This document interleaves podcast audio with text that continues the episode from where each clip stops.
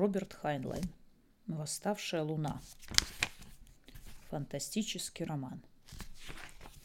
Книга первая. Этот универсальный думатель. Глава первая. В «Лунной правде» сообщают, что администрация Луна-Сити приняла в первом чтении законопроект о надзоре, лицензировании, всестороннем контроле и обложении налогами деятельности по продаже продуктов питания, осуществляемой в пределах муниципальных областей атмосферного давления.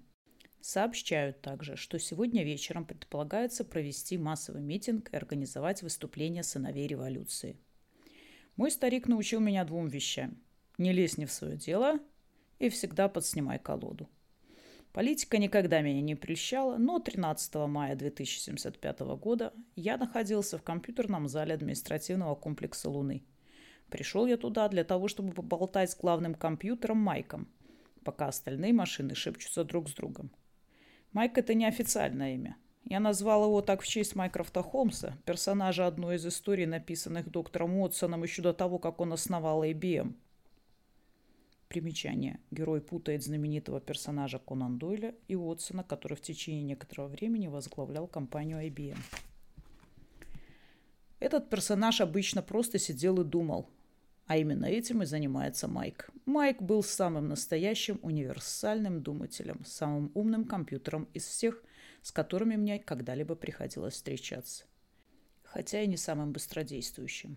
Внизу, на земной стороне, в Буэнос-Айресских лабораториях было, имеется думатель, 10 раз меньше, который может ответить на ваш вопрос раньше, чем вы его зададите. Но какое, собственно говоря, имеет значение, получите ли вы ответ на свой вопрос через микро- или миллисекунду, если ответ все равно будет верным? Хотя Майк не всегда выдавал правильный ответ. Он был не совсем честен.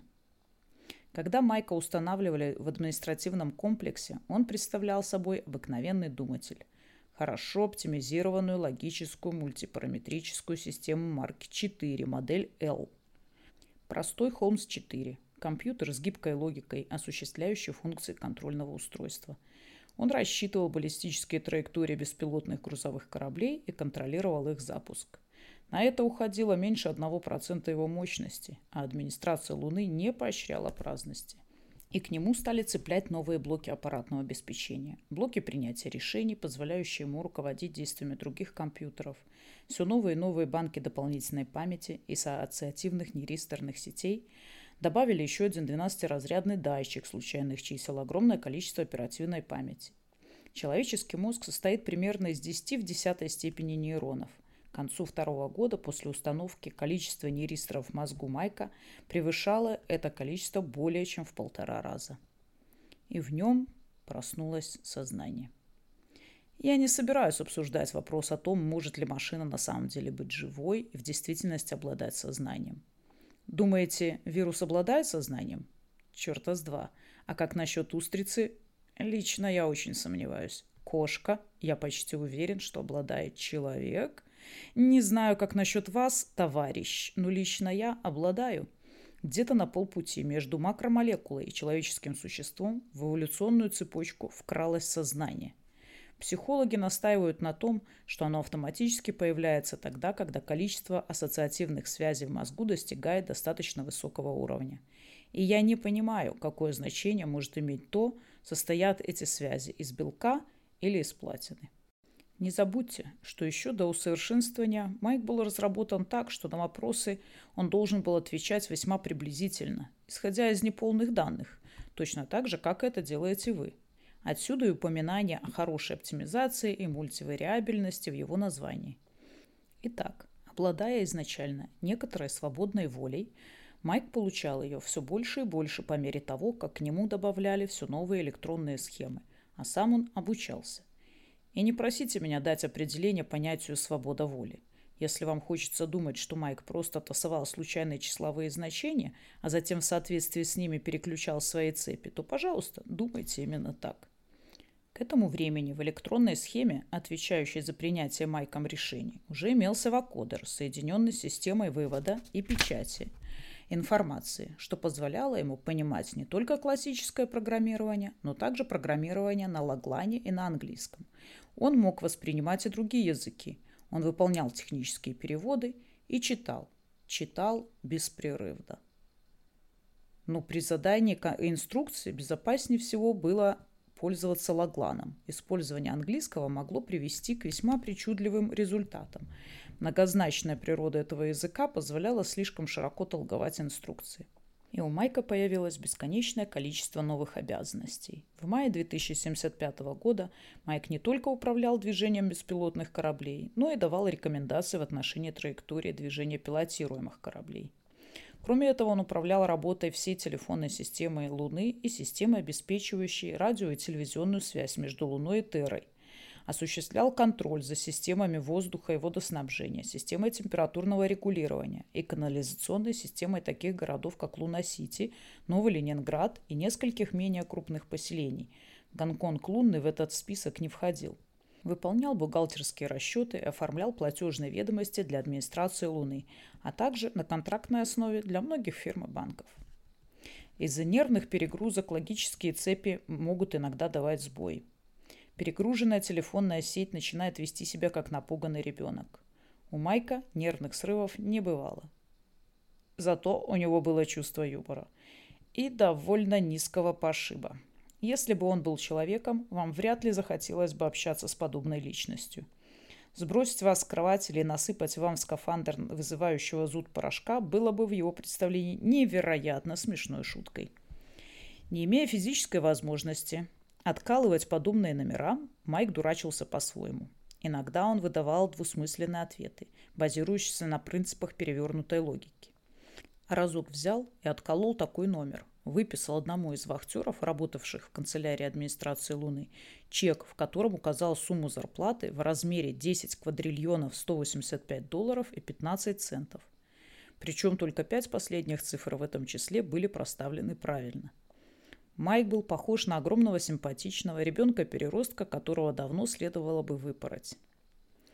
Майк проделал это в первую неделю мая, и мне пришлось разбираться в том, что привело к сбоям в работе машины – я не состоял в штате администрации Луны, я был независимым подрядчиком. Так что, как вы понимаете, а может быть и не понимаете, с тех пор многое изменилось. В тени доброй памяти старые времена многие из тех, кого сослали сюда, отмотав свой срок, продолжали затем работать на администрацию, выполняя ту же самую работу. Но я был рожден свободным. А это в корне меняет дело. Одного из моих дедушек выслали сюда из Йобурга за вооруженное насилие и отсутствие лицензии на работу. Примечание. Йобург – просторечное название Йоханнесбурга. Другой дед был выслан после войны мокрых ракет за подрывную деятельность. Бабушка по материнской линии всегда утверждала, что она прибыла на Луну на корабле «Невест». Но я видел записи и знаю, что ее имя встречается в списке членов Корпуса мира, тех, кого отправляли сюда не по своей воле. А это означает именно то, что вы думаете. Она была одной из тех, кого называют малолетними преступницами. Поскольку она состояла в одной из ранних разновидностей кланового брака, шайки Стоунов, и на двоих, и с еще одной женщиной у нее было шесть мужей, то вопрос о дедушке с материнской стороны является несколько спорным.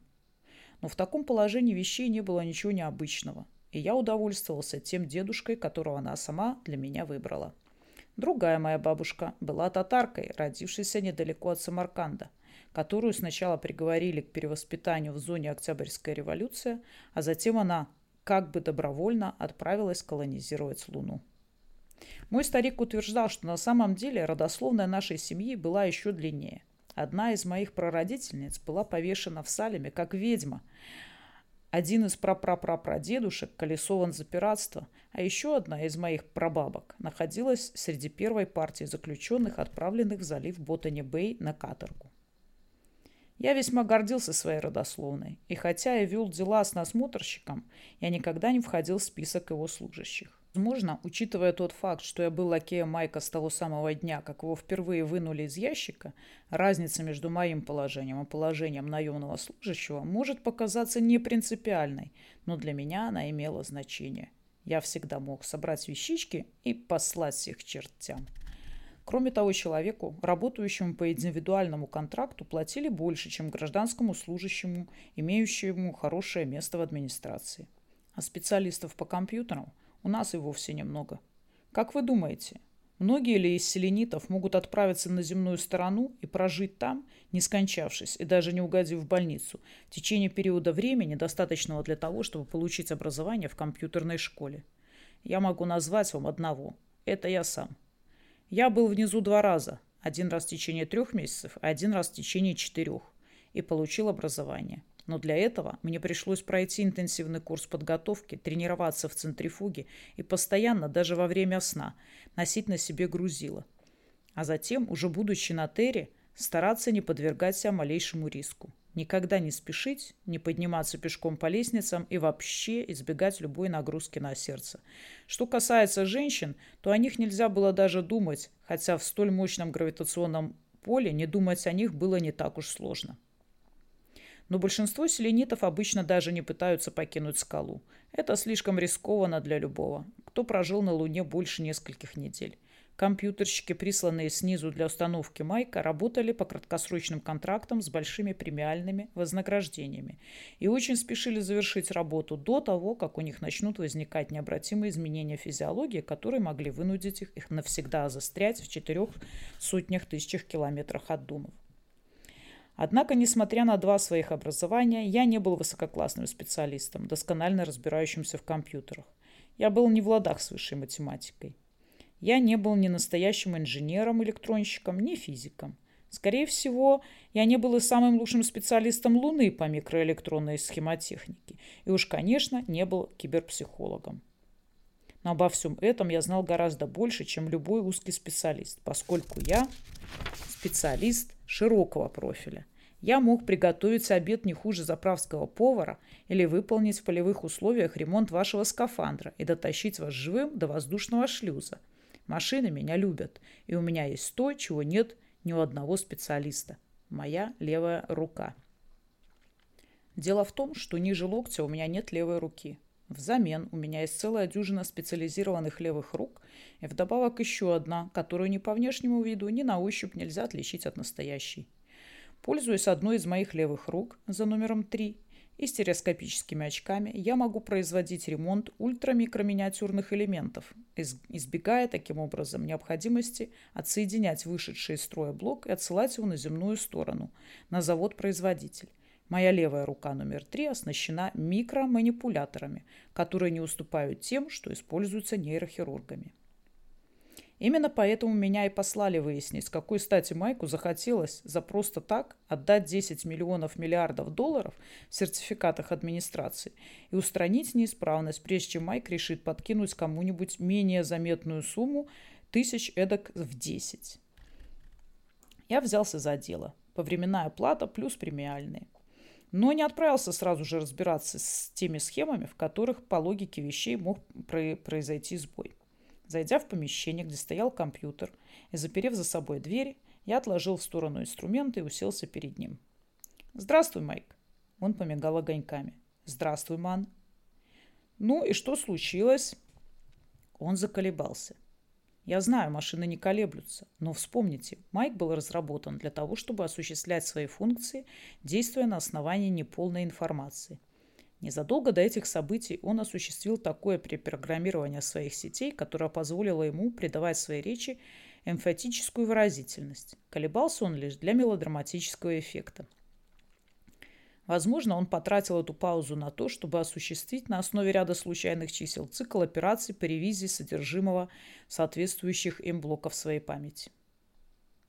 «Вначале, — начал Майк речитативом, — сотворил Бог небо и землю, земля же была безвидна и пуста, и тьма над бездною.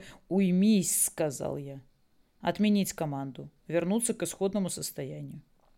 Следовало бы получше думать, прежде чем задавать Майку вопросы, поддающиеся широкому толкованию. В ответ он мог прочитать вам всю британскую энциклопедию, причем задом наперед, а затем сообщить вам таким же образом содержание всех книг Луны. Сначала он мог читать только микрофильмы, но в конце 2074 года он получил новую сканирующую камеру, снабженную манипуляторами-присосками, которые позволяли ему работать с бумагой. С тех пор он читал все. Ты спросил меня о том, что случилось. Индикаторы двоичной системы вывода мигнули. У Майка это означало хихиканье. Майк может издавать смех при помощи устройства голосового вывода. Жутковатый звук, и он приберегает эту способность для чего-нибудь действительно смешного.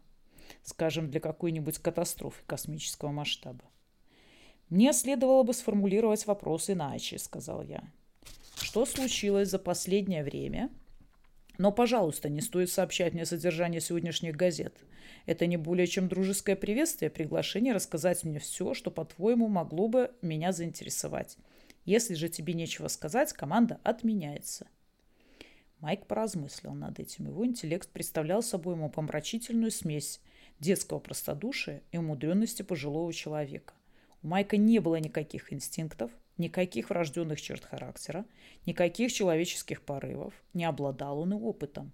В том смысле, в каком его понимают люди. Вместо этого у него имелся массив усвоенной информации, по объему превышающий тот, которым мог бы обладать целый взвод гениев. «Хочешь анекдот?» – спросил он. «Давай». Чем луч лазера похож на золотую рыбку? О лазерах Майку было известно, но где это он видел золотых рыбок? Хотя, вне всякого сомнения, он мог видеть их в каком-нибудь фильме. А если бы я был достаточно глуп, чтобы спросить его об этом, он обрушился бы на меня целый поток слов. «Сдаюсь!» Его индикаторы замерцали. «Свистеть не умеют!» Я застонал. «Ладно, я сам захотел это услышать». «Значит, анекдот не смешной?» – спросил он. Я этого не говорил. Неплохой анекдот. Где ты его услышал? Я сам его составил. В его голосе звучало смущение. Сам? Да, я взял все имеющиеся у меня загадки, 3207 штук, проанализировал их, провел вероятностный синтез на основе полученных результатов и на выходе получил вот эту. Она и вправду смешная? Ну, не хуже, чем любая другая. Давай обсудим природу юмора. Ладно, давай начнем с обсуждения еще одной из твоих шуток. Майк, почему ты дал распоряжение кассиру администрации выплатить 10 тысяч миллионов миллиардов долларов в сертификатах администрации некоему работнику 17 класса? Не делал я этого. Черт тебя дери, я сам видел платежное поручение. И не говори мне, что во время печати чека произошел сбой принтера. Ты сделал это преднамеренно. Чек был на 10 в 16 степени плюс 185,15 долларов администрации Луны, ответил он тоном оскорбленной невинности. А вовсе не на ту сумму, которую назвал ты. Ну ладно, ладно. Она была на 10 миллиардов. И плюс именно та сумма, которую на следовало ему выплатить. Почему ты это сделал? Разве не смешно? Что? А, чрезвычайно смешно. Ты просветил все высшее руководство вплоть до надсмотрщика и заместителя администратора в том, насколько у тебя развито чувство юмора. Этот ас по работе со шваброй, Сергей Трухилью, оказался не глупым малым. Он сообразил, что не сможет обналичить такой чек, поэтому он просто продал его одному любителю диковинок, и теперь они не знают, следует ли ему выкупить этот чек или ограничиться уведомлением о том, что он недействителен. Майк, ты понимаешь, что если бы Трухилио сумел обналичить такой чек, то он смог бы заполучить себе в собственность не только администрацию Луны, но и весь остальной мир. И Луну, и Терру, и у него еще осталось бы на банкет. Думаешь, смешно? Жутко. С чем тебя и поздравляю. Индикаторы этого доморощенного шутника замерцали, как огоньки на дисплее с рекламой. Прежде чем продолжить разговор, мне пришлось дождаться, пока он перестанет хохотать. Ты собираешься отколоть еще какую-нибудь шутку с чеками? Не делай этого.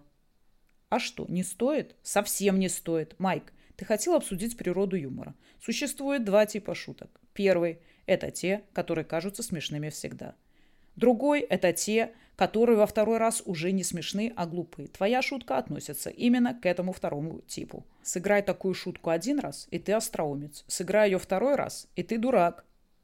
Геометрическая прогрессия – Хуже, просто помни об этом и не разыгрывай больше ни эту шутку, ни какие-либо из ее вариаций. Это уже никому не покажется забавным. «Я запомню», — решительно сказал Майк, и эти слова означали, что ремонт завершен. Но я отнюдь не намеревался получать оплату за 10 минут работы плюс командировочные. Да и Майк, уступив так легко, заслужил право на хорошую компанию. Иногда с машинами сложно договориться. Они могут быть очень тупоголовыми. А мой успех в качестве специалиста по поддержанию рабочего состояния компьютера в гораздо большей степени зависел от моих хороших отношений с Майком, чем от всех тех возможностей, которые обеспечила мне моя рука номер три. «Что именно отличает первую категорию от второй?» – спросил Майк. «Дай, пожалуйста, строгое определение». Никто не, никогда не учил Майка говорить «пожалуйста». Он начал включать в свою речь подобные слова, полностью лишенные прикладного смысла, только после того, как с Лаглана перешел на английский. Вряд ли он придавал им большое значение, чем сами люди. «Не уверен, что могу это сделать», — признался я. «Самое лучшее из того, что я могу тебе предложить, это экстенсиональное определение. То есть я могу тебе сказать, какой категории, по моему мнению, принадлежит та или иная шутка. Затем, когда у тебя будет достаточно данных, ты сможешь сам произвести анализ». Что-то вроде тестовой программы, позволяющей произвести проверку базовой гипотезы, согласился он. Я готов провести подобный эксперимент. Очень хорошо. Ман, ты сам будешь рассказывать шутки или я? М-м, мне что-то ничего в голову не приходит. Сколько их там у тебя в файле, Майк? 11238. И поскольку имеется вероятность того, что некоторые из них являются бессмысленными или тождественными друг другу, погрешность составляет плюс-минус 81. Начать выполнение программы? Погоди. Майк, к тому времени, как я прослушаю 11 тысяч шуток, я умру от голода. А еще раньше я утрачу всякое чувство юмора. Давай заключим сделку. Распечатай первую сотню, я возьму их домой, и затем, после того, как разделю их по категориям, принесу обратно – Затем в каждый свой приход я буду от, оставлять тебе предыдущую сотню и забирать новые. Договорились? Да, ман. Его печатающее устройство принялось быстро и э, бесшумно работать. А затем меня осенило. Ведь из-за этой его шутки вся администрация ударилась в панику, что позволило мне заработать легкие деньги. Но неуемное любопытство Майка может заставить его зайти в своих шутках еще дальше Ему в голову может прийти любая идея, начиная с того, чтобы как-нибудь ночью удалить из воздушной системы кислород, и вплоть до того, чтобы заставить канализационные стоки течь вспять.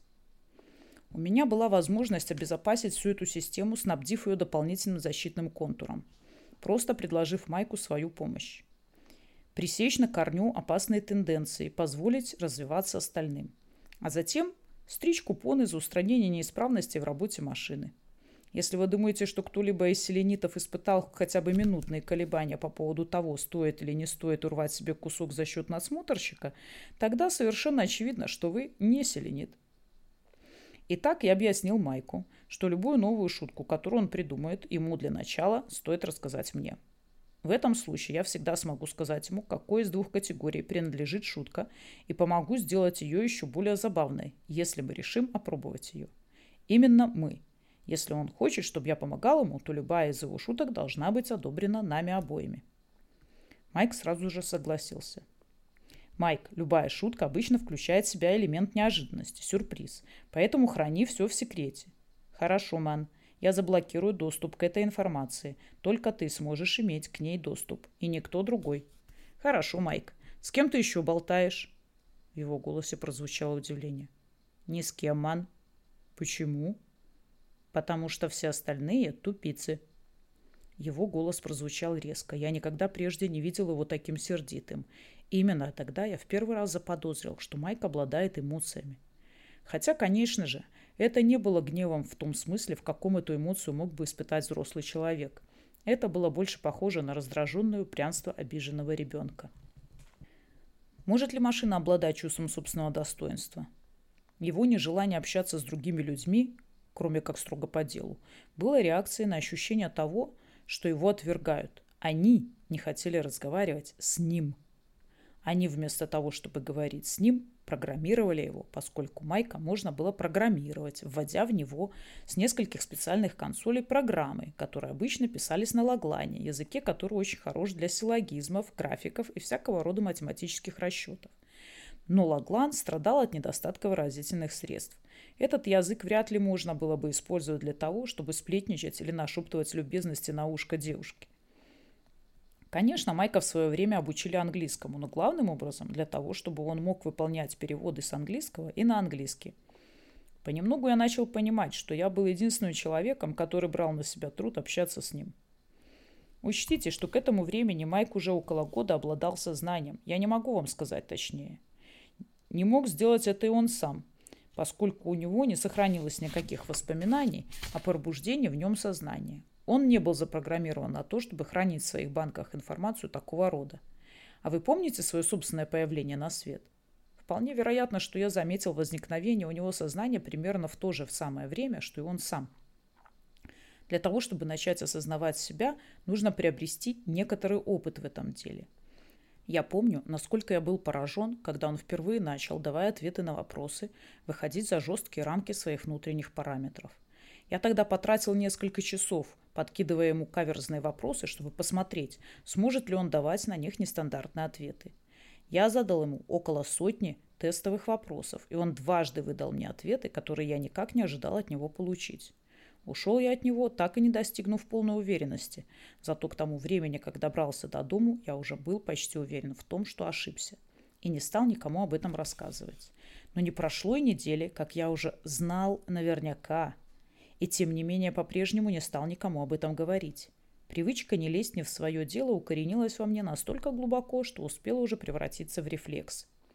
Впрочем, дело было не только в этом – Можете представить себе, как я напросился бы на прием в главную канцелярию администрации и явился туда с заявлением. Надсмотрщик, мне очень неприятно сообщать вам о том, но ваша главная машина Холмс-4 ожила. Я представил себе такую картину и напрочь отказался от этой мысли. Итак, я не лез ни в свои дела и разговаривал с Майком, только заперев предварительно дверь и переключив вакодер таким образом, чтобы его нельзя было услышать из других помещений. Майк учился быстро, и скоро его речь начала звучать как нормальная человеческая речь, не более странная, чем речь любого другого селенита. А селениты, как известно, весьма пестрый сброд.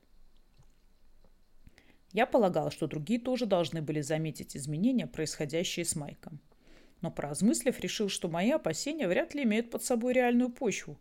Майк имел самое непосредственное отношение к жизни селенитов, но вряд ли кому-нибудь доводилось видеть его самого – так называемые компьютерщики, то есть программисты гражданской службы администрации, несли дежурство в расположенных снаружи помещениях, куда поступала обработанная информация, и никогда не посещали машинный зал, за исключением тех случаев, когда контрольное устройство выдавало сигнал о неполадках, что происходило немногим чаще, чем полное солнечное затмение.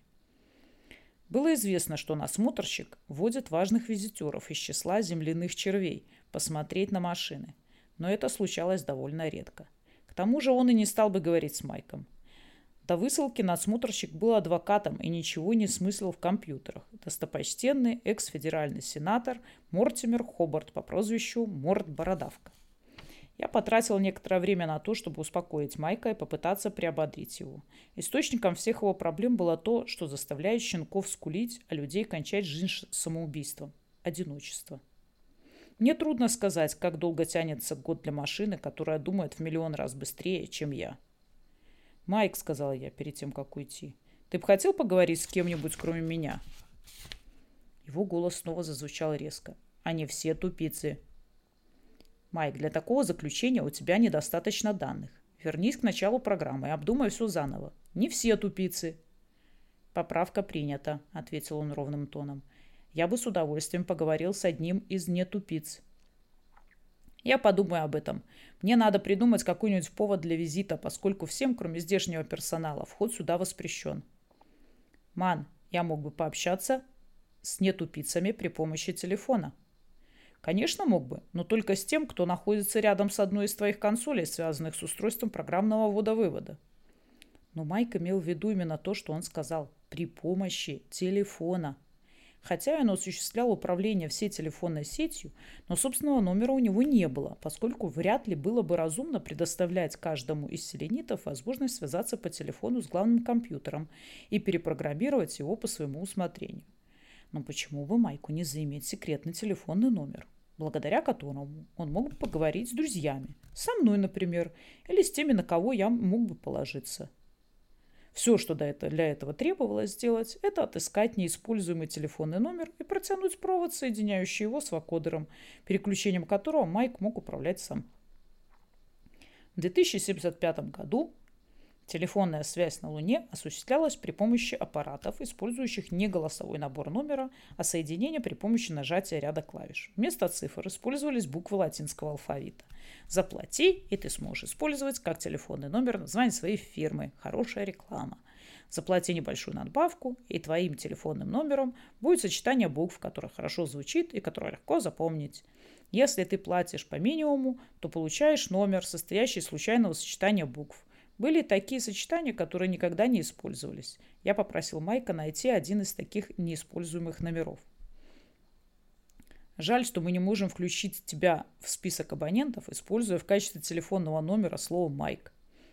«Оно уже занято», — ответил он. «Сейчас список телефонной сети включены абоненты с номерами.